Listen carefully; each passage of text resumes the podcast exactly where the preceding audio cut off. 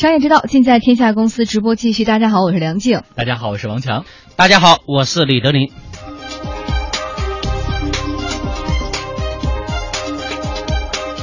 天下公司即将为您带来的是竭泽而渔。从去年开始至今的促销加裁员，让 Coach 在中国的业绩回暖，但是业内却质疑，如此战略无异于自杀。轻奢路线在中国真能走得通吗？特别策划致我们正在消逝的文化印记《文物记》第六篇，博博物大梦路盘山。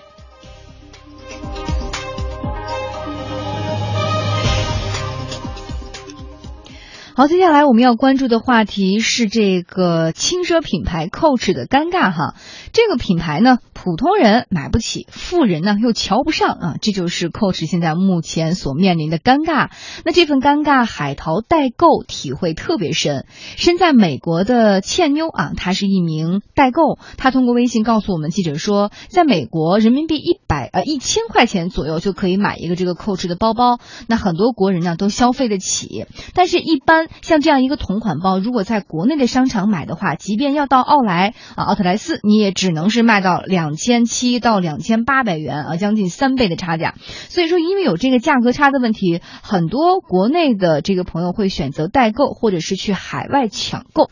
而早在今年的四月份，芝加哥时尚奥特莱斯 Coach 专卖店针对代购大客户们推出了一场晚上七点到九点的代购专场特卖会，并且放宽了限购政策。结果，很多的华人代购不到六点就在 Coach 店外大排长龙。代购们在两小时之内扫光店内的上万件商品的壮举，哈，也是让芝加哥对于中国大陆的消费能力感到惊讶。嗯，与此同时呢，这个 Coach 的品牌形象似乎却正在下滑。呃，有有专业人士告诉记者，Coach 在美国并不算是奢侈品牌。随着海淘大军的扩大，国内消费者对于 Coach 提出的轻奢概念也有所质疑。嗯，此前呢，Coach 中国区的高管在接受采访的时候还表示说，他们打造的就是触手可及的奢侈品的概念。So I think that part of that amazing success that Coach has had is in a way redefining what luxury is to our consumers. 对于 Coach 而言呢，我们为消费者提供触手可及的奢侈品，让中国的消费者能够消费得起。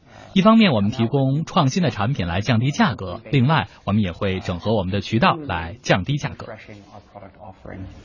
The second is relevance. We do extensive market research to find out what is important to our customers and what they want in a product, and then we deliver that product. Number three is exceptional value. And this is what separates us from a lot of the more traditional European luxury brands, is that we offer tremendous uh, value to our customers while still providing exceptional innovation and relevance to their lives. 我们再来看奢侈品专家周婷的看法，他认为呢，Coach 前几年比较成功，那是因为他抓住了当时国内不成熟的奢侈品市场以及消费者低价买奢侈品的心理。但是现在不灵了，去年开始呢，Coach 在中国香港和内地关掉了很多家的旗舰店，同时也是有数据是它的盈利能力下降了百分之四十八。糟糕的业绩让 Coach 不断的进行折扣促销。最近北京的奥莱卖场当中，Coach 的促销活动吸引了消费者在门店外大排长龙。而过季商品两折促销，部分新款四到六折，男士商品四折起。过季商品打两折之后，像百元的鞋子、百元的钱包与手袋，以及千元的羊皮包等商品就变得异常的划算。今年的前三个月呢，Coach 已经在全国各大奥特莱斯卖场当中上演过两折促销，其中不乏折上折的活动。关店和促销让 Coach 的业绩有所好转。最新的季报显示，在上一季度，Coach 在中国的销量增长了百分之二，由负转正。但是，一位代理商告诉记者说，业内在质疑，这是 Coach 自己撕下了他的奢侈品的标签。所以，来跟。自称非常了解女人心理的 德林来探讨一下这个关于买买买的问题哈。Coach 现在遇到了这个问题，一方面是他的之前打造的奢侈品形象不在了，第二呢，他现在通过关店和打折的方式，意图把这个之前丢的这个战场再拿回来，但是。这样未来他还有能有戏吗？在大家心目当中，是不是 Coach 跟这个奢侈品就完完全全就画上了一个不等号？呃，实际上啊，在中国人呢，就两个概念，呃，一个就是奢侈品概念，一个就是大众消费品概念，嗯没有什么轻奢概念。是你一旦挂上轻奢，就说要呃要往下走的话，那你这个就是大陆货，知道吗？所以说，呃，这个 Coach 呢是自己确实他有撕掉标签的嫌疑。如果呃有一个呃这个美女对吧，对她的男朋友买一个东西或者什么样，说你看我这是买的奢侈品，说啥奢侈品？我这是轻奢，然后人家是说不心里想，你这不就是大落货嘛？嗯所以说这个对于中国的这个消费心理，它跟这个呃国外确实不太熟的消费市场还不是太一样。对呃，很多人说说你这个是不是崇洋媚外？对不起哈，我只是说从一个消费心理来说。没错，因为现在其实我们能看到很多的，比如说这种呃所谓的买奢侈品的人，他是希望通过你身上背的这个包或者这个牌子的 logo 来代表你自己想要成为的某一个阶级，或者证明你处在哪个阶层。如果这个 Coach 一直比如说。几百块钱的鞋，几一千块钱的羊皮包，那请问这个 Coach 以后还怎么去树立自己的形象所以？说，我觉得这个 Coach 应该向美国的这个哈根达斯学习啊，嗯他们都同来自同一个国家死不。降价。对，你看哈根达斯在美国，那就是就像我们这这边的那个永和豆浆似的，知道吗？对对对但是人家在这边，对不起，我就是不降价，嗯我就是一个那个就所谓的一个冰球，就我就要收你这个一二百块钱，你咋地，对吧？嗯但实际上你去美国看看，那些个这个小青年儿谈恋爱，对不起，他就要吃一下呃这这个人家的冰淇淋，对不对？嗯对那所以说，扣子他是自己呃把自己的那一种呃。融入了中国的这种价格战，有点类似于啊，嗯所以说我觉得还是不太理性的话，你如果要在美国搞那种代购也可以，你你在中国你就实体买，就像哈根达斯那样的吧。嗯当然它有一定的区别啊，哈根达斯你不可能从美国去打包一个这个所谓的就是雪糕或者类似的那种东西了。嗯但是薄薄它确实还是可以代购，我觉得它要出一个整体的一个战略吧。如果一味的就是折上折两折啥的，呃，确实也要要么你就呃不动挂成奢侈，对吧？嗯要么你就走入中国市场大众化。我我觉得搞轻奢在中国没戏。对，然后另外呢，我觉得从一个消费者的观念而言，现在呢，其实购买奢侈品的这个主力已经是往九零后开始蔓延了，而九零后他们的这个消费心理其实不就是不仅仅是说希望这个物美价廉，他们更重要的是要求，比如说特点。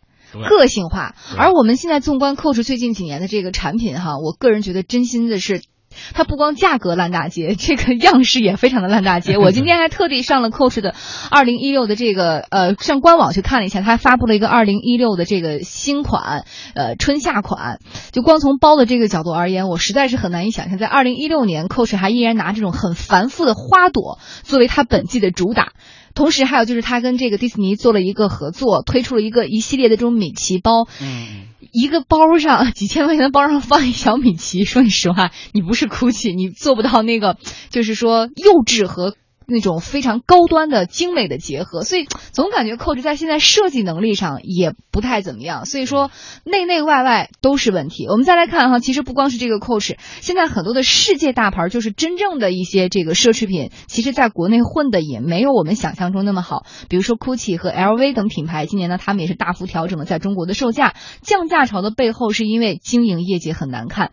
我们再来看今年一季度 Prada 在中国的门店数量是三十三家，比去年的四十九家是有所降低的，等于说是关了十六家。而阿玛尼呢是从四十九家降到了四十四家，香奈儿门店是十一家，而在之前的时候最多的店铺数量其实是二十二家的。嗯，当然，这个世界大牌们也正在改变。像去年一九二一古驰餐厅在上海环贸广场开业，这家是全球唯一一家古驰餐厅。从一楼的古驰专卖店可以直接上四楼餐厅，而餐厅也依旧延续了它奢华简的风格，从家具到餐具全都是独创的产品。嗯，那根据了解呢，餐厅价格也比我们想象当中的要亲民，午餐人均一百五，晚餐人均三百块钱。另外呢，这个店的经理还会去帮你解释这每一道的食材跟他们这个 GUCCI 的品牌有什么样的联系。嗯，当然搞副业的呢还有阿玛尼。最近呢，阿玛尼在北京搞起了房地产项目，总建筑面积占到了二十二点三四万平方米。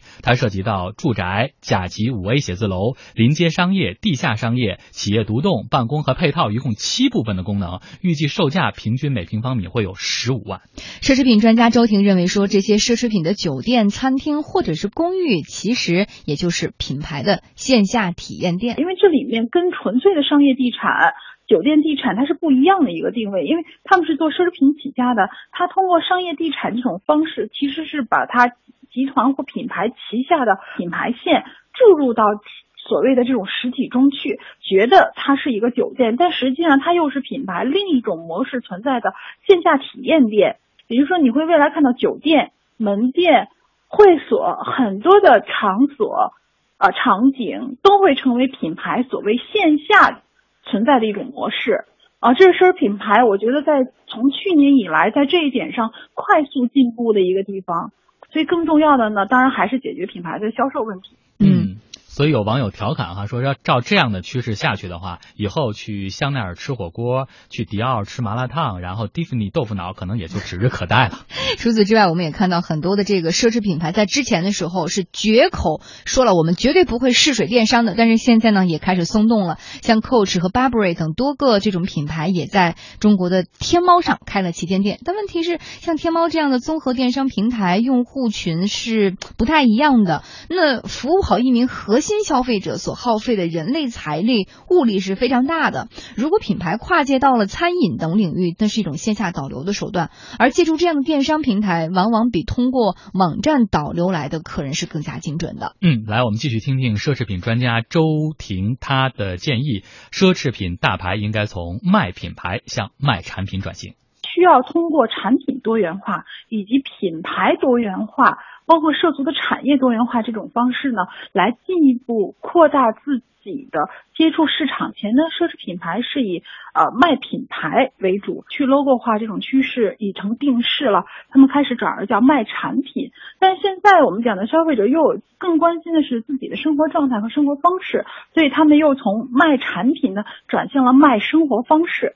所以你会看到大量的奢侈品牌开始改造它的线下门店，也就是它线下门店的功能不再是销售的功能，而更多的是呃客户服务的功能，更多的定制的功能，还有更多的是一种体验的空间。通过这种呃线下的体验、线下的服务呢，增强对品牌的这种呃忠诚感，还啊它未来在开展电子商务、互联网业务上面的一个触角。所以我们讲呢，奢侈品牌它。贩卖生活方式，一方面呢是不得已，另一方面呢也是为进一步呃它实现电子商务的发展道路，特别是建立 O to O 这种模式呢，再打一个前站。嗯，其实接下来我们要跟德林探讨两个问题。第一个问题就是说，奢侈品怎样去定义它？现在时代不同，大家对于奢侈品的这个文化内涵和接受方式、购买行为、购买心理都是发生了一些变化的。您觉得现在什么样的？产品或者东西可以称之为奢侈品呢？呃，奢侈品，说实话，对我来说是无感的，对吧？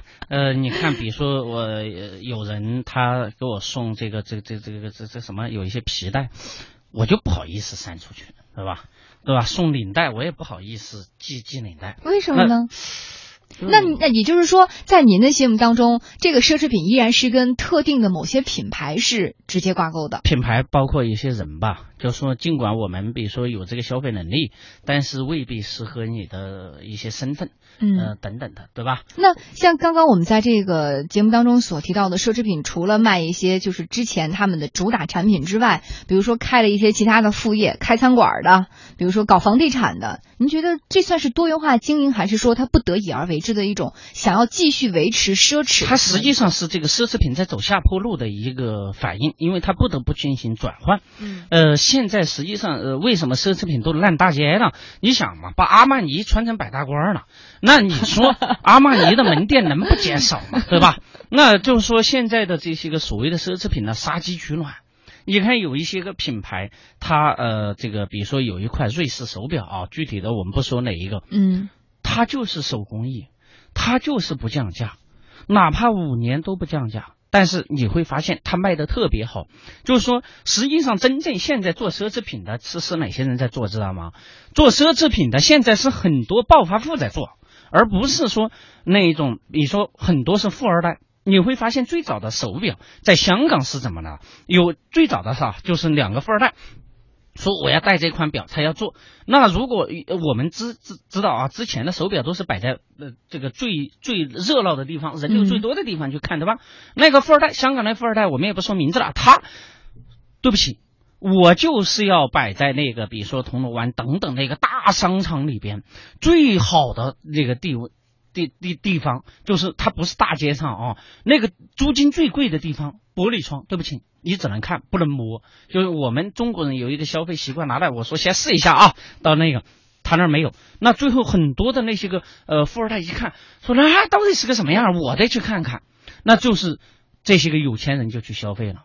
那不是像像我这种人穿阿玛尼也会穿这但他那是揣摩了消费者的心理，要保持这个奢侈品的高贵感，高贵感、神秘感。实际上，现在就像我们说的那些个轻奢，有很多的一些奢侈品，它最后为什么慢慢的不行？要去转房地产，要去卖火锅，对吧？那当然，它是要营造一个新的消费场景。嗯，那为什么要营造一个新的消费场景？我告诉你，如果你是要让一个，比如说要买一个十呃十万。块钱或者是五万块钱的这个衣服或者是包包的人，去在那儿一边吃火锅，你一边给他介绍，那肯定这个是没戏的。我告诉你，现在的这个呃运营呢，就是因为随着互联网化，呃，随着现在文化多元化的文化的冲击，确实对他们的呃冲击是很大的。但是我觉得线下建这个体验店是一个很好的尝试。嗯，但是。体验店，我们的商品它就应该分级。很多人说你这个就是歧视我，但是真的对不起，有一些个商品，就像美女一样，你只可以看，你真的追不上。这个牌子不是你我这种人能够消费的。如果都到了他那个能够消费的话，那就成了扣子，那就是折上折。等到两折的时候，我们就可以去消费。那所以说线下店你会发现。